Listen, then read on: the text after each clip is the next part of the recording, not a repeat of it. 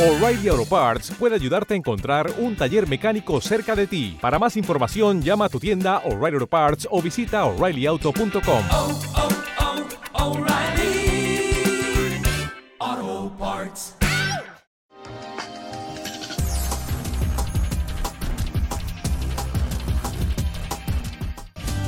Y ahora pasamos al consejo de la palabra del Señor con Edgar Calderón. Evangelio según San Lucas, capítulo 11 y verso primero. Bendito sea el Rey de Reyes y Señor de Señores. Dice la santa palabra del Señor en Lucas capítulo 11 y verso número 1.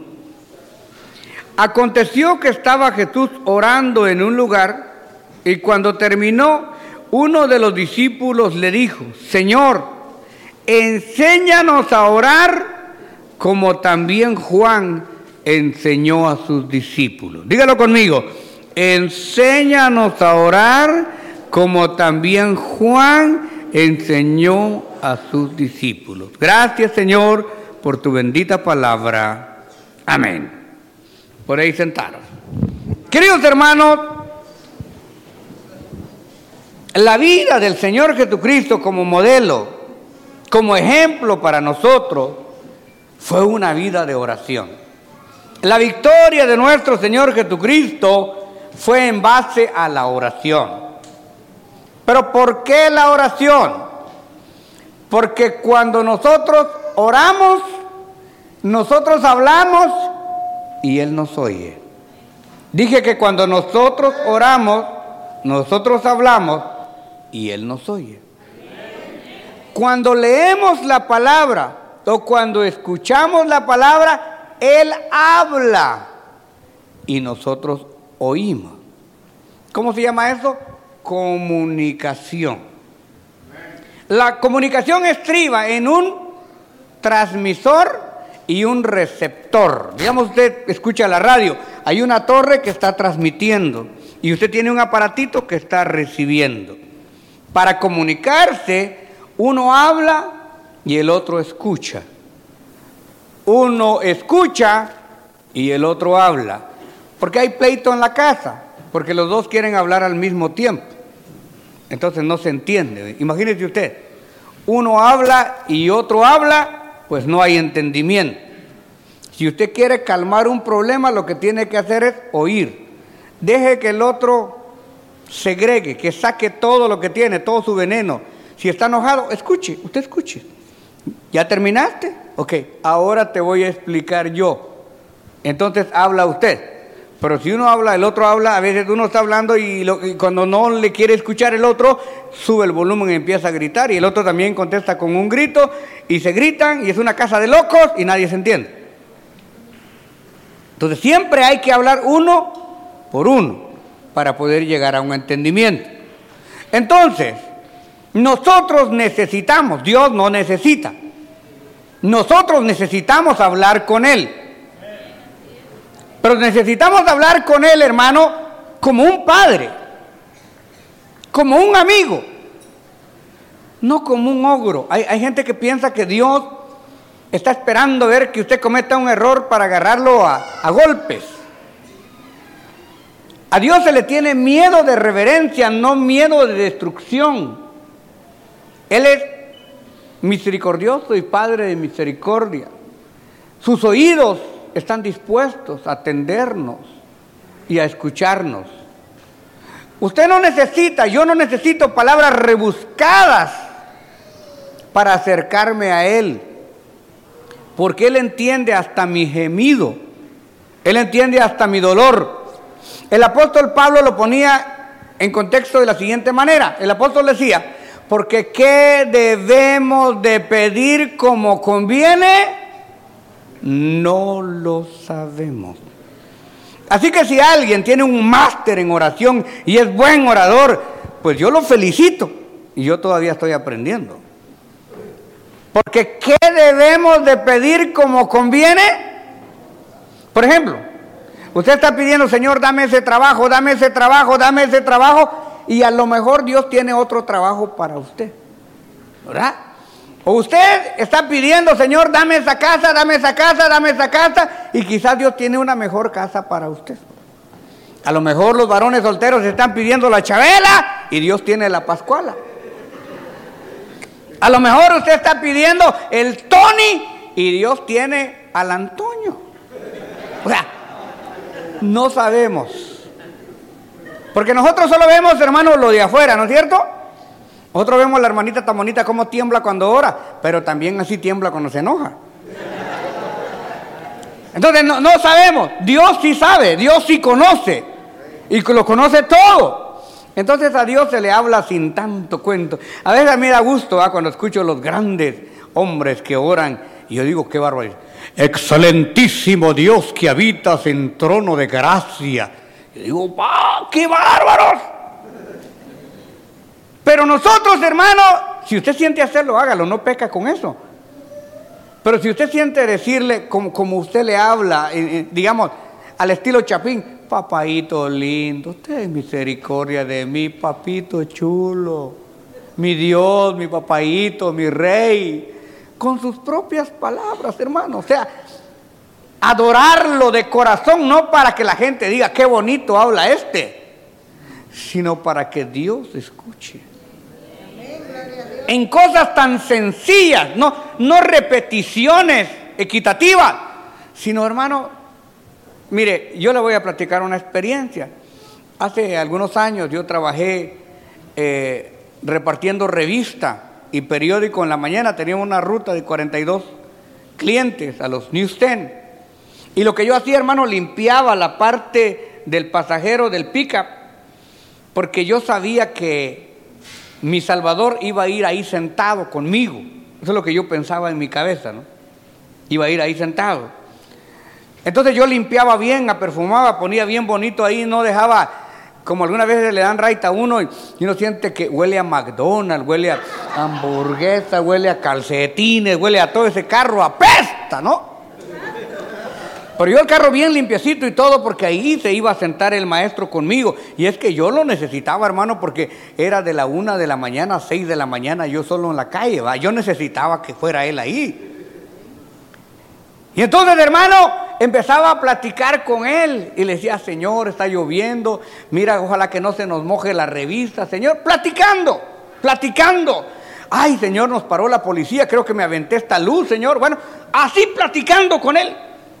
Y créame, hermano, que terminaba la ruta y ni siquiera sentía las horas. Algunas veces Dios, una vez, una vez, Dios me dio una visión manejando, hermano, que se me olvidó la ruta. Cuando volví en sí, después de ese momento tan bonito con el Señor, eran las 8 de la mañana. O sea, es una cosa bonita, hermano. O sea, el, el, tener una comunión con Dios, porque la gente dice, hermano, yo quisiera orar, pero no tengo tiempo. Yo le pregunto a usted, ¿quién de ustedes tiene tiempo? Nadie tiene tiempo. Porque especialmente en la sociedad moderna y en este país, uno viene aquí, ¿verdad? No se le dijeron que cruzando el río Bravo uno, iba a recibirlos, a recoger los billetes con una escoba. Esos son cuentos. Yo creo que ese tiempo tal vez ya, ya pasó. Yo la primera vez que vi un dólar tirado dije, no, cuando sea uno de a 20 me agacho nunca más volvió a encontrar otro. O sea, no hay. Aquí viene uno a darle, hermano. Entonces, ¿en qué tiempo va usted a orar? Mientras va manejando, mientras está pasando la vacuum, mientras está pintando, te alabo, te bendigo, te glorifico, Señor. Ahora, nada, nada sustituye esto. Mire, esto, esto es un privilegio. Esto lo debemos de hacer cuando venimos al templo, cuando estamos en la casa. Adorar a Dios de rodillas. Esto es bueno. Pero uno no puede estar de rodillas las 24 horas. Pero sí puede orar. Me, me preguntaron a mí, hermano, ¿y se puede orar acostado? ¿Qué cree usted? Si usted está en la cama de un hospital con todas esas mangueras que le ponen a uno, ¿se va a poder hincar? No, pues allá acostado con los brazos extendidos, Padre, te alabo, te bendigo, Señor. Vitamina al suero, Padre, que me caiga bien en el nombre de Jesús, ayúdame. Usted está acostado, pero todavía está orando.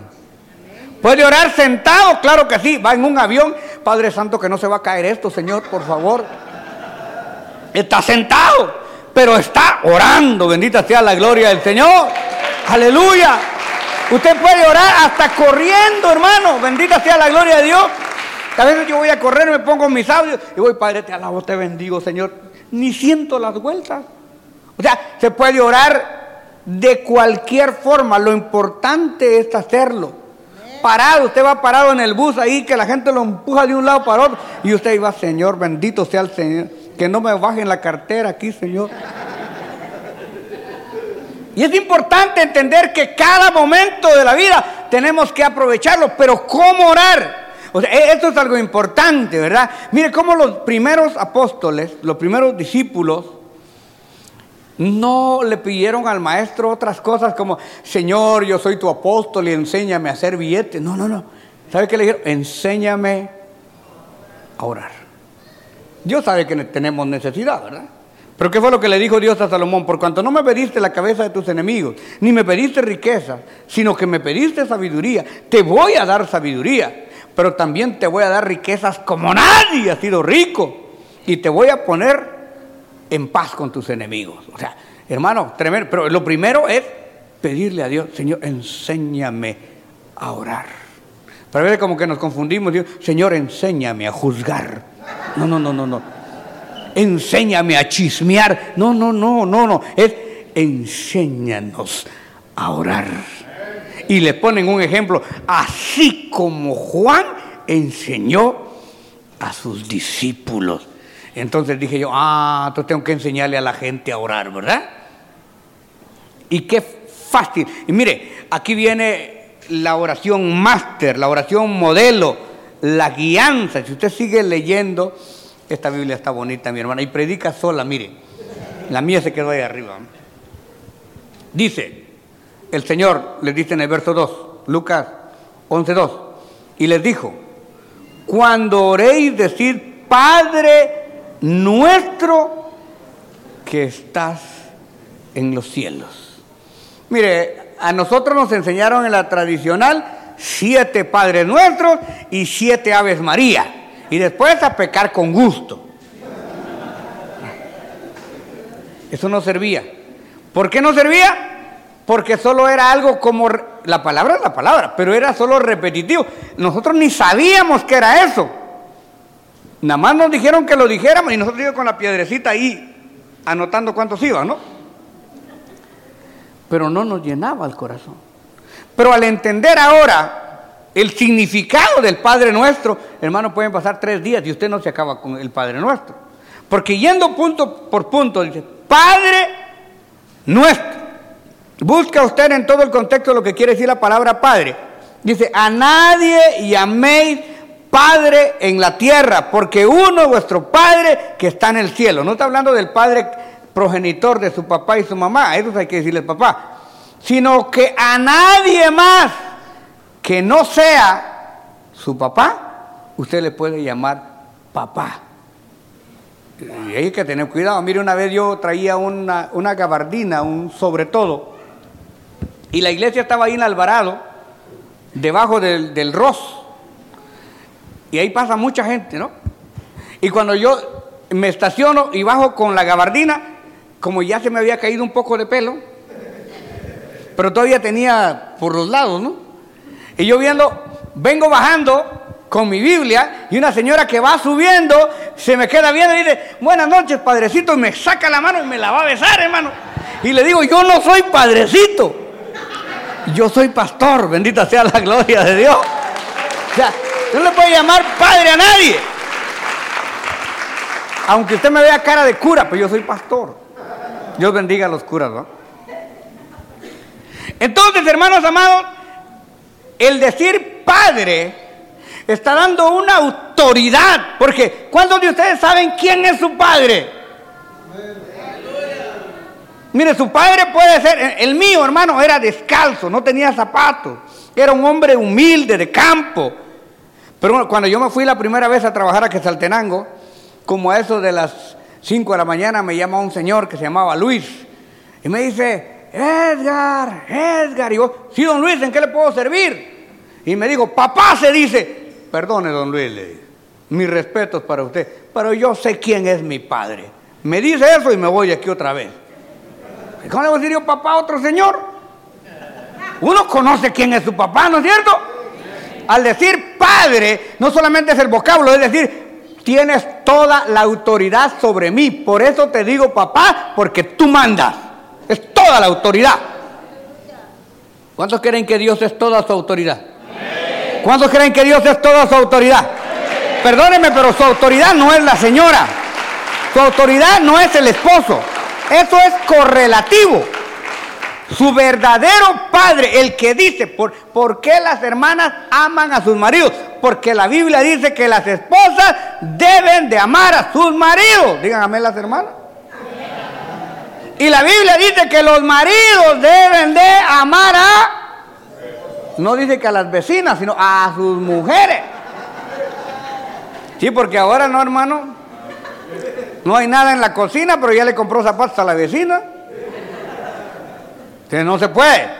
O sea, eso está donde? En la ley de Dios. En la ley de Dios. ¿Cómo es que al, al amigo le hace pollo y al marido le da frijoles? No, no se puede.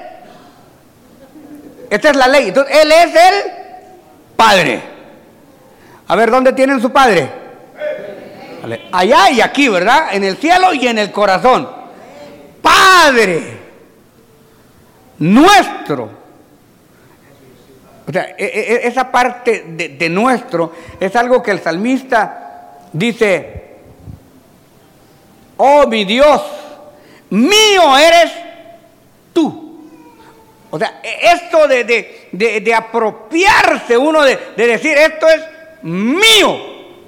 Esto es algo tan bonito, hermano. Se siente tan hermoso cuando alguien lo hace a usted suyo. Mire, la Danielita, como no, ella no podía hablar, decía May, y me decía May a mí que yo era de ella. May decía, el May, hasta que ya supo, ya pudo entender que soy su abuelo, ¿verdad? Pero él decía May, o sea, como dice, este, este es el que juega conmigo, pues es mío. Yo creo que el que me provee todo, el que me da todo, pues es mi Dios. Entonces, este es mi Dios. Si otro no cree, no me importa. Yo sí le voy a creer, yo le voy a obedecer, porque es mi Dios. Usted tiene que decir eso. Padre nuestro, Padre mío. ¿Cómo oraba Cristo? Padre mío, en tus manos. Mire cómo le llamaba a él, Padre mío. Aunque Dios entiende que es de todos, aunque Cristo entiende que es de todos, pero él le dice es mío. Es apropiarse del poder de Dios. Solamente en eso se nos da un buen tiempo de adoración, sabiendo que está en el cielo, que es nuestro Dios. Mire cómo reconoce esto. Padre nuestro que estás en el cielo. Obviamente Dios está en el cielo, pero no solamente está en el cielo. En el cielo está su majestad, pero su Espíritu Santo llena toda la tierra. No hay un solo lugar donde Él no pueda estar. Él está allí, en todo lugar. Él lo llena todo. Pero cuando, cuando Cristo dice que está en el cielo, es, es- es para darnos una idea que Él está arriba y que nosotros estamos abajo que no podemos jugar ping-pong con Él, que no podemos jugar canicas con Él, que Él está arriba y que tenemos que voltear para verlo y que entender que el que manda es Él. Yo no sé qué pensará el Señor de, de las oraciones que ahora nosotros hacemos, ¿no? Señor, si no haces esto, me voy de la iglesia.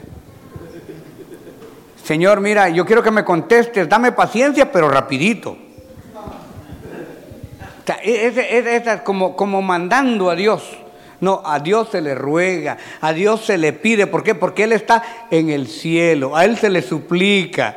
Porque nosotros somos un conjunto de bacterias, mm, somos materia con gusanos, falible, y Él no es falible. Él es eterno. Nosotros estamos en proceso, Él es santo. Nosotros estamos aprendiendo, Él lo sabe todo. Entonces, a Él hay que hablarle con respeto. Yo no puedo concebir que usted está orando y de repente suena el teléfono y, está, Padre, te alabo, te bendigo. Ring, ¿sí? ¿Aló? ¿Cómo? Él está en el cielo. Nosotros tenemos que darle todo el respeto. Cuando vaya a orar, apague su teléfono. Y si se le olvidó apagarlo, no lo conteste. Está hablando con Él. ¿Verdad? Mire, cuando usted tiene a alguien en línea, ¿verdad?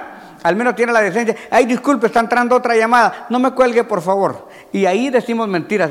Espéreme un momento, un momento, media hora, hasta lo dejan ahí, hasta se cuelga. Hasta se cuelga solo. Espéreme un segundo, ni que los contara. Pero, pero todavía uno dice, espéreme, está entrando otra llamada. Usted no cuelga de una vez. ¿Y porque a Dios sí le cuelga? Pues? ¿verdad?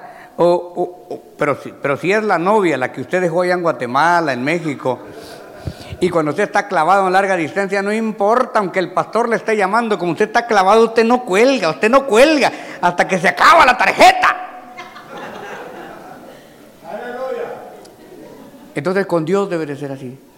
Él está en el cielo. Usted no cuelgue, usted siga, usted siga. Ya cuando termine, hay un sistema que se llama voicemail. Ah, mire usted. Chapincito hablando inglés. Hay, un- hay, un- hay una máquina que le va a guardar que el que quiere que deje, el que quiera que deje su mensaje. Al terminar de orar, revise todos sus mensajes en Instagram, en WhatsApp, en Messenger. Revise lo que quiera, pero en el tiempo de Dios, ese tiempo es con Él, porque Él está en el cielo. Porque Él está arriba. Y luego vamos al otro pasecito. Padre nuestro, uno, que estás en el cielo, que tiene toda la autoridad. Él dice, este vive, este ya no vive, este se salva, este se pierde, a este lo bendigo, a este no lo bendigo, porque si Jehová no guarda la ciudad, en vano vela la guardia. Si Jehová no edifica la casa, en vano trabajan los edificadores. Él es el que tiene todo. Ahora, cuando dice santificado sea tu nombre, ¿qué es lo que sigue ahí? Quiere decir que tenemos que rendirle pleitesía, alabanza, adoración. Mire que la adoración, hermano, rompe cadenas, la oración manifiesta poder de Dios. No antes de pedirle, tenemos que darle. Y nuestra mejor ofrenda espiritual es aprender a adorarlo, es aprender a bendecirlo. Mire, cuando usted empieza a bendecirlo, haga un ejercicio hoy antes de dormir.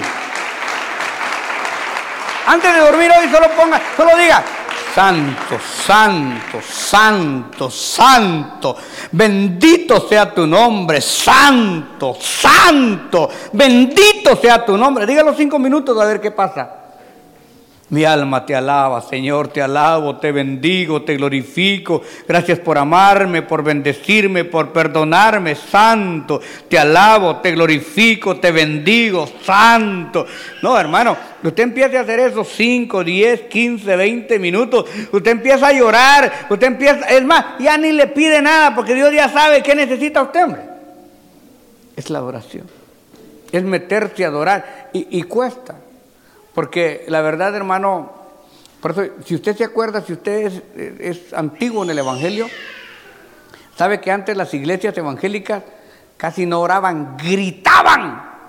Y yo decía, ¿por qué gritan tanto estos aleluyas? ¿Que acaso piensan que Dios está sordo? Eso pensaba yo. ¿ah? Pero ahora me di cuenta por qué gritaban ellos. Porque ahora nosotros somos tan silenciosos para orar que hasta nos quedamos dormidos.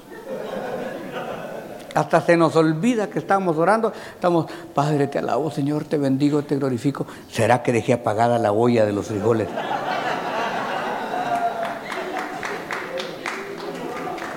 Pero aquellos hermanitos que se iban a dormir, hermano, las tejas sudaban porque ellos estaban, Señor, te a-". no, no sé cómo oraban allá en su pueblo, hermano, pero allá en mi rancho oraban, Señor, yo te amo, Señor, yo te bendigo, Señor. Ni ellos se dormían, ni el que estaba a la par, hermano. Y era una... Mire, cuando la iglesia estaba orando, a dos, tres mías se oía y uno decía, los hermanos están orando. Pero aquí puede pasar alguien enfrente ni, ni sienten que hay culto.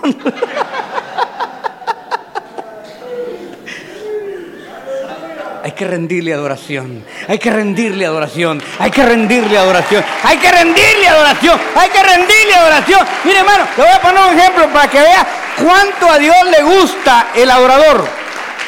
Es más, hay aplicaciones disponibles que dice que Dios está buscando, Dios busca adoradores que le adoren de labios para afuera.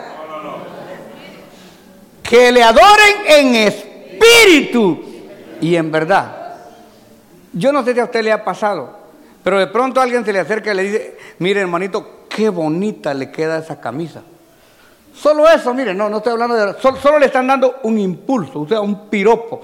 Qué bonita le queda esa camisa. Y el hermano dice, wow, esta es lavarla, plancharla y volvérmela, porque ya le dijeron que le quedó bonita. O sea, es un estímulo, ¿verdad? Cuando una, una hermana dice, hermanita, qué bonito le quedó su, su- su cabello, mire, qué bonito.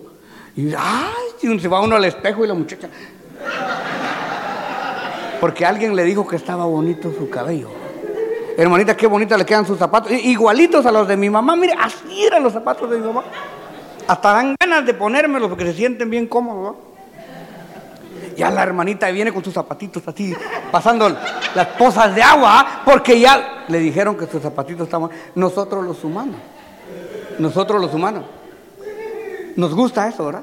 Pues eso es lo que Dios nos ha enseñado a hacerle. Padre, te amo, te alabo, tú eres todo para mí. Eres bello, Señor. Me has ayudado, me has bendecido. Qué bonito se siente esto, hermano. Aleluya.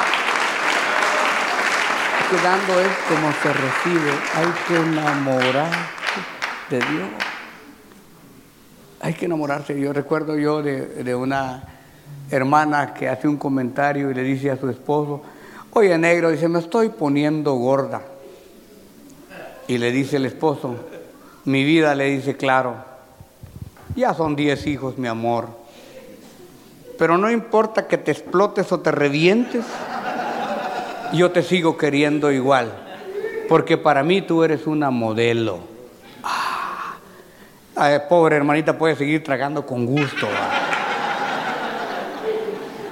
Porque la, la palabra le impulsa a seguir adelante. Pero es triste, hermano, es triste cuando la misma familia le dice, oiga, ¿y tú por qué estás tan flaco, pues? Te toman una foto y sales una radiografía. Qué flaco estás. ¿Verdad? Y al otro pobre que apenas se ha subido unas 40 libras. No, no, no, no, no. Un día de eso te caes y sales rebotando, mano. Voy a tener que reforzar esa cama. Tener que llamar a los hermanos Chango, al hermano Villatoro, porque esa cama ya no aguanta con 370. Y la gente se decepciona, hermano. Cuando, cuando usted pueda motivar a alguien, motívelo, por favor. No le vea sus defectos, porque todos tenemos defectos. El que no es orejón es narizón. El que no es barrigón es jorobado. Todos tenemos un defecto. Pero no hablemos de los defectos. Porque Dios, teniendo nosotros muchos defectos, aún así Dios nos ama. Aún así nos entiende. Si es para Dios dártelo con todo tu corazón. Aleluya, te alabo, te alabo, te alabo, te alabo, te alabo, te alabo, te bendigo, te glorifico, bendito sea tu nombre. Santificado sea tu nombre. Vamos al otro punto. Ya me gustó la Biblia de la.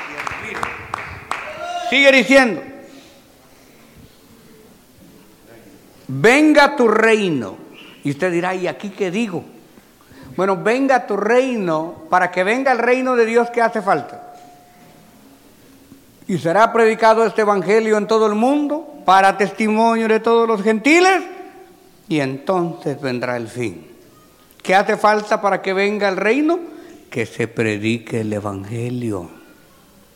Señor Dios Todopoderoso, Dale palabra a mi pastor, Señor, ábrele puertas para que predique. Toca el corazón de los misioneros, Señor, que dejen la pereza, que vayan a predicar, Padre. Que vayan a los callejones, a los parques, Señor.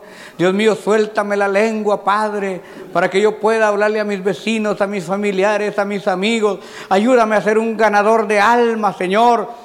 Que tu reino venga, convierte a mi cuñada, a mi cuñada, convierte a mis amigos, a mis conocidos. Mira, Padre, ese hermano borracho que tengo, señora, que... Bueno, eso es parte de la, es, es parte de la evangelización. Provee dinero para las misiones, Señor. Que se mantengan los programas de radio, televisión, de internet. Alcanza las almas, convierte a la gente que no quiere creer. Porque para nosotros, hermanos, es difícil aceptar y creer en Cristo. Imagínense los musulmanes, los Hare los budistas.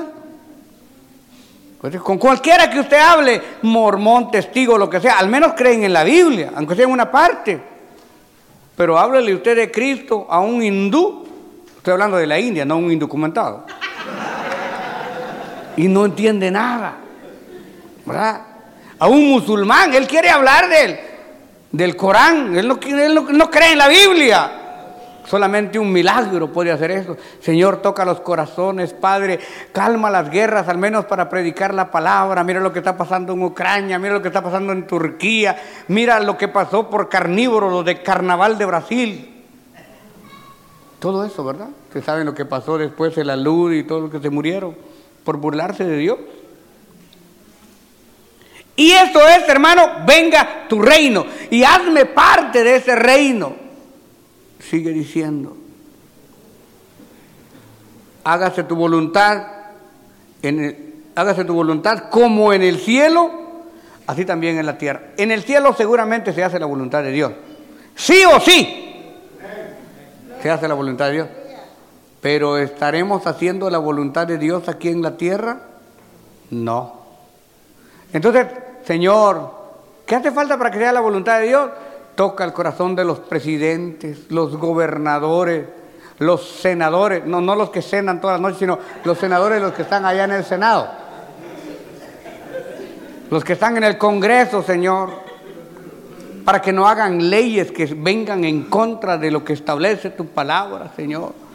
Dios mío, toca el corazón de los gobernantes, cambia estos artistas en vez de estar grabando toda esa basura de reggaetón, que se conviertan, Señor.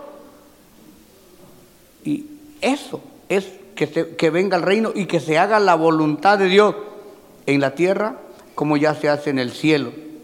El pan nuestro de cada día dádnoslo hoy. Dentro de ese pan, ahí viene el trabajo, la propiedad, el suplir las necesidades.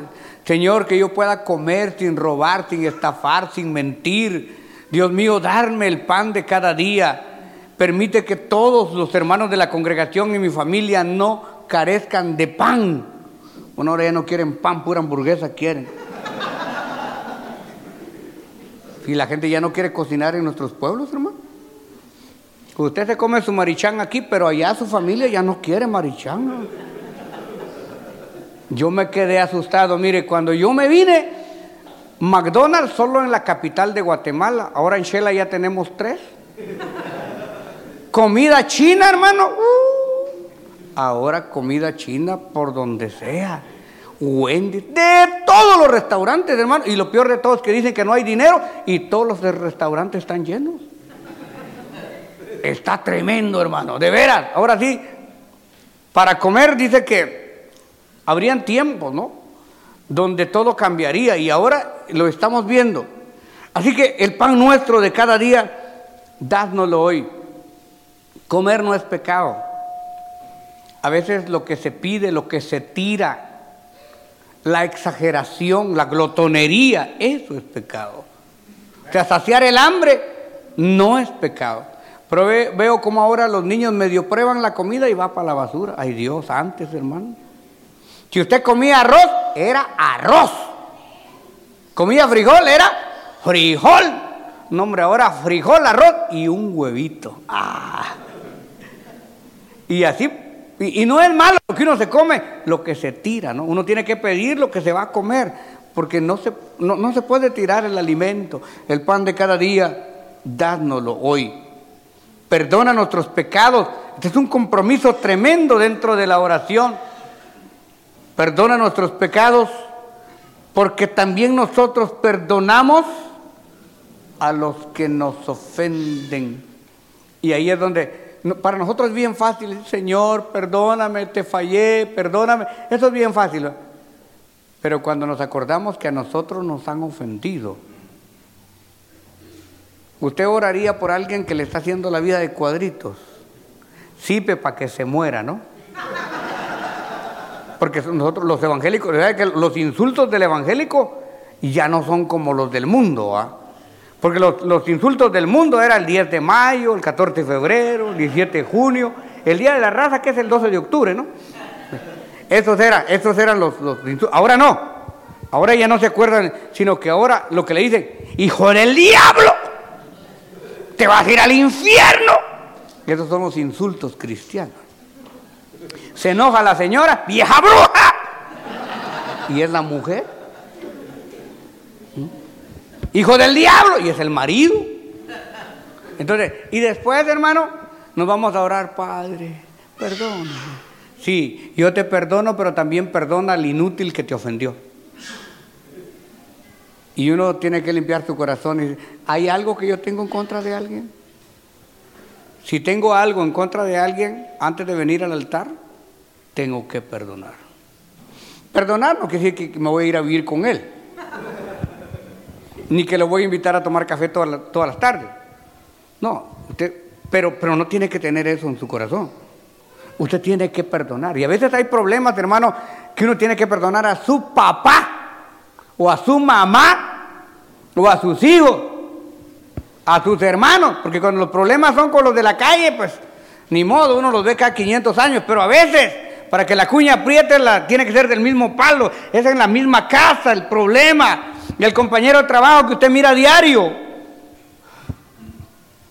Pero como Dios nos perdonó, tenemos que perdonar. Perdónanos como nosotros perdonamos. Ay, pero es que usted no sabe qué me ha hecho ese hombre. Sí, pero yo sé que usted ha hecho cosas peores delante de Dios y Dios le perdonó. Usted perdone a este señor. Usted perdone a esta señora porque Dios ya le perdonó a usted. Y es que nosotros siempre pensamos que otros han hecho cosas peores. Pero así piensan nosotros, que somos nosotros los que los hemos ofendido de mala manera. Y así sucesivamente se van dando la tristeza, el dolor, la amargura. Y de ahí vienen enfermedades, hermano. El rencor por dentro genera amargura. La amargura puede producir hasta cáncer. El mal carácter, hermano, cuando usted tiene un carácter de todos los diablos, no está perjudicando a los demás, está tragando su propia bilis, está desbaratando su propio hígado. Señor, perdónanos, como nosotros perdonamos a los que nos ofenden. Créame que esa partecita, eso no me gusta del Padre nuestro, pero qué bueno que no es para que me guste, sino para que lo practiquemos. Esta- esta parte es bien difícil, hermano, poder decir, como le digo, Padre, perdóname es fácil, pero Señor, yo perdono a fulano de tal. Y me cae, Señor, como piedra en la espinilla, como píldora en ayunas, pero lo perdono, Señor. Sana mi corazón, ayúdame a amarlo como tú lo amas. Ayúdame, Señor, en el nombre de Jesús, en el nombre. Y, sabe que cuando usted empieza, o agarre un cuaderno y dice, yo perdono a fulano de tal, yo perdono a fulana, y la perdono y la amo en el nombre de Jesús, la perdono y la amo en el nombre de Jesús. Usted va recibiendo sanidad interior, hermano. Y usted va recibiendo liberación y de la misma manera crecimiento espiritual. Nosotros no deberíamos de tener enemigos. La Biblia dice en Hebreos 12, 14, seguid la paz con todos. Y la santidad sin la cual... Entonces tenemos que buscar la paz con todos. En cuanto esté de nosotros, no tenemos que pelear con nadie. Si la gente loca quiere pelear con uno, que se dé gusto. Pero nosotros no tenemos que pelear. No tenemos que pelear. No tenemos que ponernos al tú por tú. Si hacemos estas partes de la oración, tenemos comunión con Dios. Y si tenemos comunión con Dios, Dios viene a vivir con nosotros. Y si tenemos a Dios con nosotros, no nos hace falta nada. Hay bendición, hay salud, hay prosperidad, porque ya tenemos a Dios. Concluyo.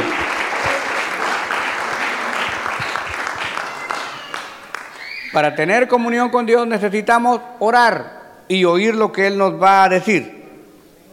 Y la Santa Palabra dice, todo lo que pidieses al Padre en mi nombre yo lo haré. Aclaro, La oración no debe ser dirigida al Espíritu Santo, tampoco a Jesucristo. La oración es al Padre en el nombre de Jesucristo. Esta es la oración eficaz. La oración es al Padre en el nombre de Jesucristo, auxiliados con su Santo Espíritu. Eso es lo que está escrito. Así nos enseñó a orar el Señor, no a repetir, sino a discernir la oración. Ahora, carísimos de Jesucristo, vamos a la práctica. Empecemos a orar cinco minutos, diez minutos, quince, veinte, treinta, una hora. Cuando Dios nos llene de su Santo Espíritu y vivamos una vida de oración, hasta la cara nos va a cambiar. La oración sana, la oración rejuvenece y la oración bendice.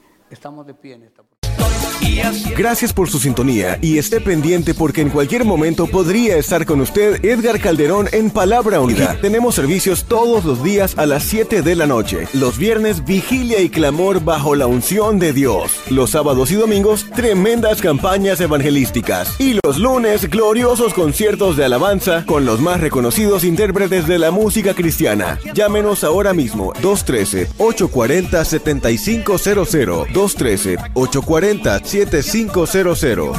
Estamos esperando por usted. 213-840-7500. 213-840-7500. Palabra ungida. Tu vida cambiará.